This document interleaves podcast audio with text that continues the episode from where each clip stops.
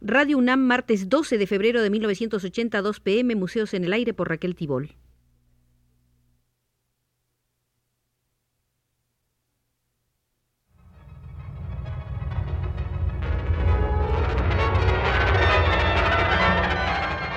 Museos en el Aire.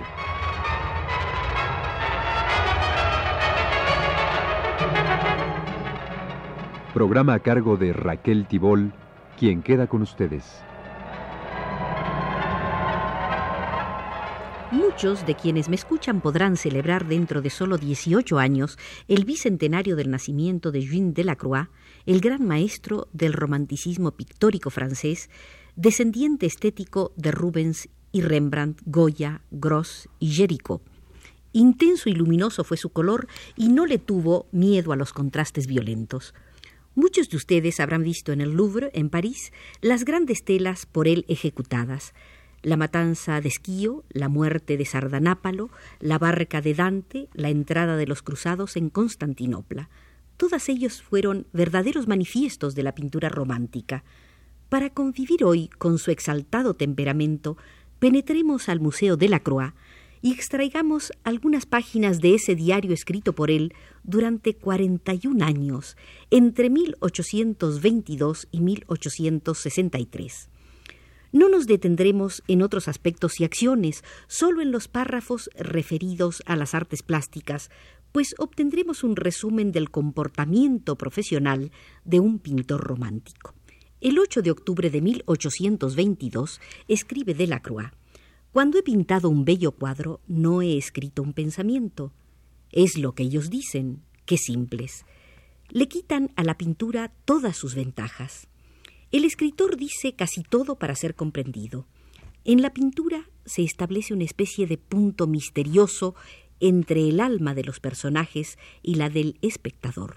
El espectador ve figuras de la naturaleza exterior, pero piensa interiormente con el verdadero pensamiento que es común a todos los hombres, al cual unos le dan cuerpo escribiendo, pero al hacerlo alteran su esencia sutil. Por ello los espíritus groseros se emocionan más con los escritores que con los pintores y los músicos. El arte del pintor tiene mayor intimidad con el corazón cuando parece ser más material, porque en él como en la naturaleza exterior, se da francamente la parte que corresponde a lo finito y la que corresponde a lo infinito, es decir, a lo que el alma descubre en los objetos exteriores que no impresionan más que a los sentidos, pero que la conmueven interiormente. El 15 de abril de 1823, el de la Croix, de 25 años, escribe: Hoy he admirado la caridad de Andrea del Sarto. En verdad, esta obra me emociona más que la Sagrada Familia de Rafael. Se puede hacer de muchas maneras. Qué nobles, elegantes y fuertes son sus niños. Y su mujer, qué cabeza y qué manos. Quisiera tener tiempo para copiarla. Sería una norma para recordarme que al copiar la naturaleza sin influencia de los maestros, se debe tener un estilo mucho más amplio. Es absolutamente necesario que me ponga a dibujar caballos, que vaya a una cuadra todas las mañanas, levantarse temprano y acostarse temprano.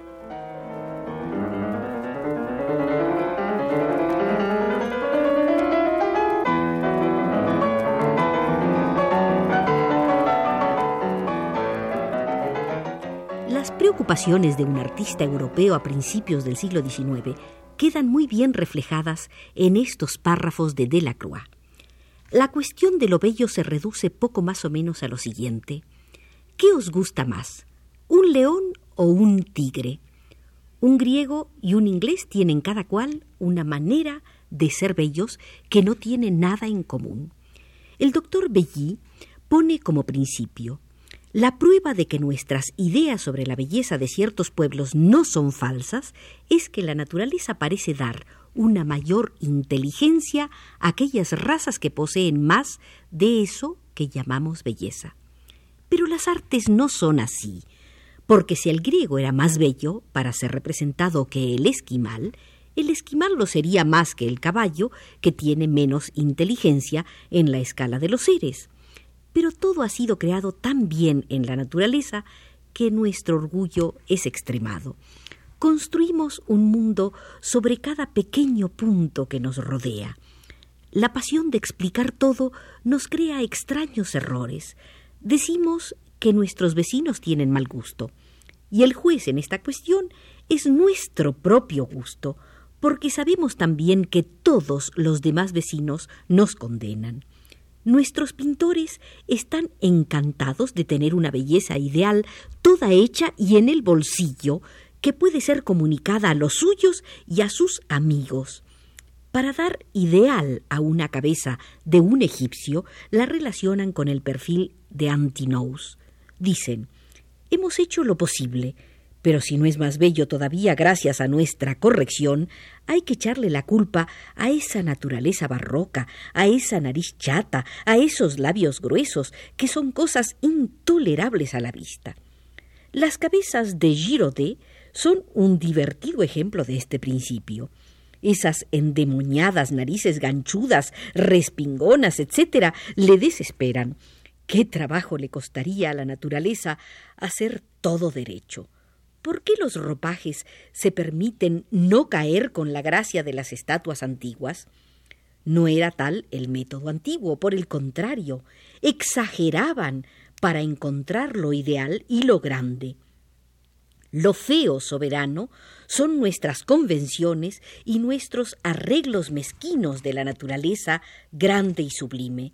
Lo feo son nuestras cabezas embellecidas, el arte y la naturaleza corregidos por el gusto pasajero de algunos enanos que castigan a los antiguos, a la Edad Media y, en fin, a la naturaleza. Lo terroso y lo oliváceo han dominado tanto sus colores que la naturaleza es discordante a sus ojos, con sus tonos vivos y atrevidos.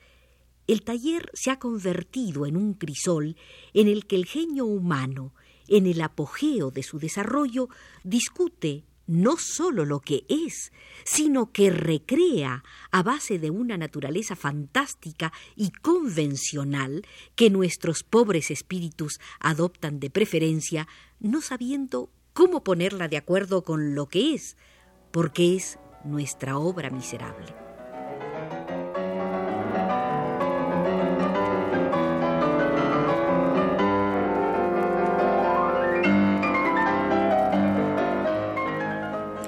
Los meses de sus 25 años de edad, Eugène Delacroix se plantea algunos problemas como estos.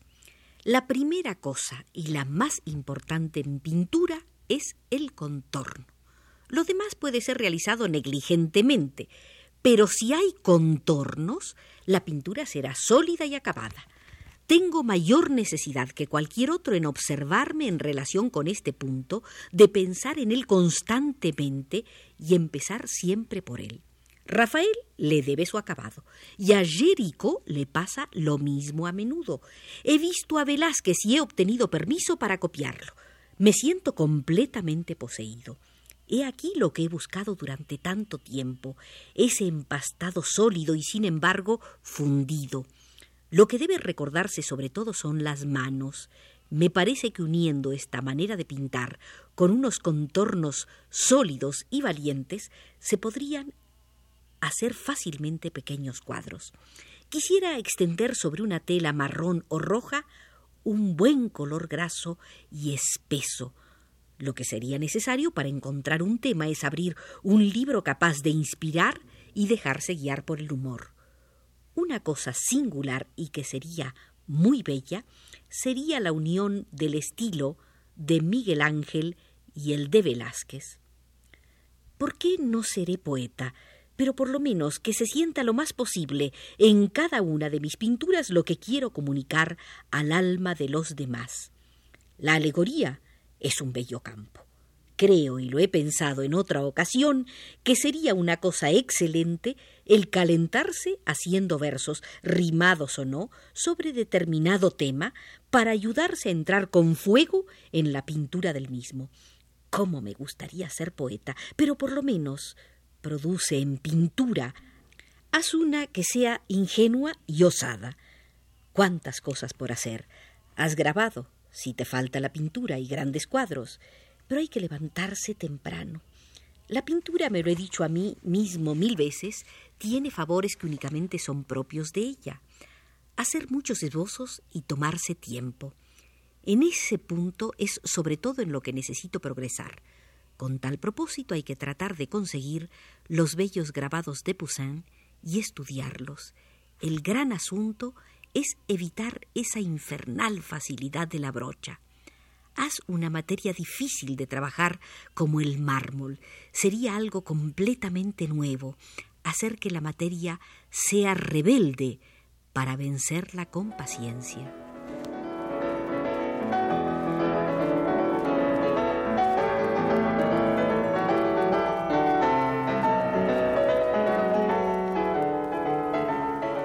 Delacroix pensaba obsesivamente, golosamente en los grandes maestros. Correggio no me parece tan completo en el claroscuro como Veronés y Rubens. Hace destacar demasiado a menudo miembros muy claros sobre un fondo oscuro. Lo que hace bien sobre un fondo oscuro son aquellas partes enteramente reflejadas. En Veronés la ropa es fría en la sombra, caliente en lo claro. Cuando hay muchas figuras debe de parecer que no se corresponden como tamaño de acuerdo con el plano en que se hallan. La luz de Rubens en las sombras está compuesta de tintas muy calientes que son la esencia ordinaria del reflejo y que aumentan así el efecto del claro oscuro. Sobre todo no pone negro. Como Van Dyck, poner en las sombras tonos de hojas secas, marrones en oposición al rojo. En la mujer bañándose, para las carnes, color local poco llamativo. Para los claros, rojo de Venecia y blanco, en el cual, siguiendo el lugar en que se hallen los claros, poner amarillo de Nápoles y blanco, amarillo de Nápoles, blanco y negro melocotón. Las sombras preparadas con tonos de reflejos anaranjados muy calientes, con tonos grises de sombra en algunos lugares, con blanco, amarillo de Nápoles, tierra de sombra, etc. Una gran ventaja de componer siempre mediante los mismos tonos es debida a la facilidad que se tiene de retocar y de volver a tratar lo que ya se ha hecho. Hay mucho de académico en Rubens, sobre todo en su ejecución, en particular en sus sombras, sistemáticamente poco empastadas y muy marcadas en sus bordes. El Tiziano es mucho más sencillo desde este punto de vista, así como Murillo. En todo objeto, la primera cosa que hay que percibir para expresarla con el dibujo es el contraste de las líneas principales.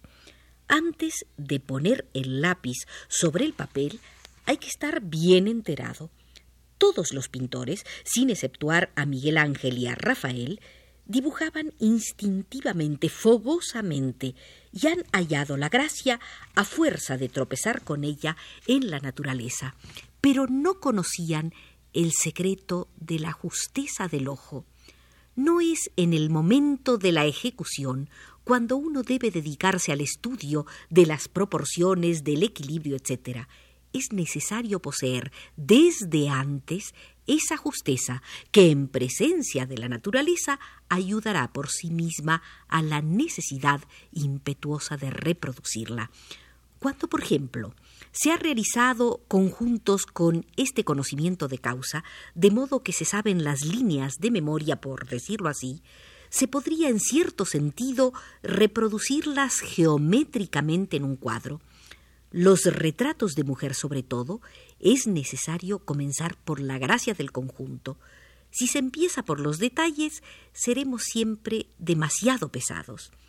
Testimonio de ello, cuando se siente que dibujar un caballo fino, si se deja uno dominar por los detalles, el contorno no será preciso.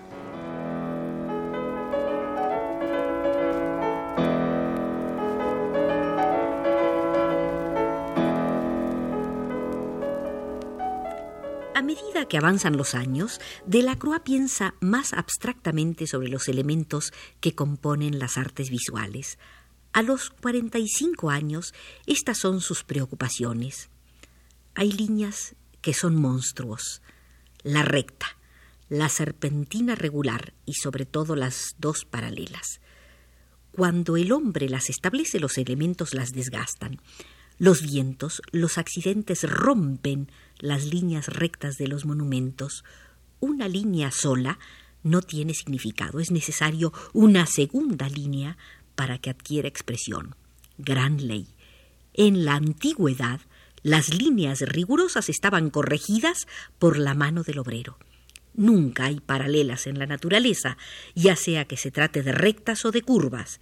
Sería interesante verificar si las líneas regulares solo existen en el cerebro del hombre. Los animales no las reproducen en sus construcciones o más bien en los ensayos de regularidad que representan sus obras, como el capullo del gusano de seda, el alvéolo del panal de la abeja. Hay una transición que conduce de la materia inerte a la inteligencia humana que conciba líneas perfectamente geométricas. En revancha, ¿cuántos animales trabajan encarnizadamente para destruir la regularidad? El exceso de extensión de longitud fatiga.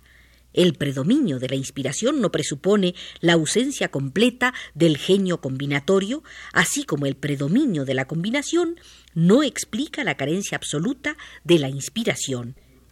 Y sobre los pintores franceses decía Delacroix que pensaban más en hacer brillar su habilidad, su maestría, la bella ejecución. Desgraciado. Mientras admiro tu maestría, mi corazón se hiela y mi imaginación repliega sus alas. Repito, desgraciado, mientras admiro tu maestría, mi corazón se hiela y mi imaginación repliega sus alas. Impactantes palabras para despedirnos hoy del Museo de la Croix.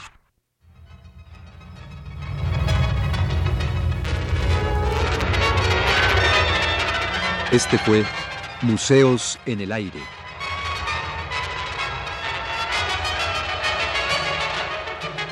El programa de Raquel Tibol que se transmite todos los martes a las 14 horas.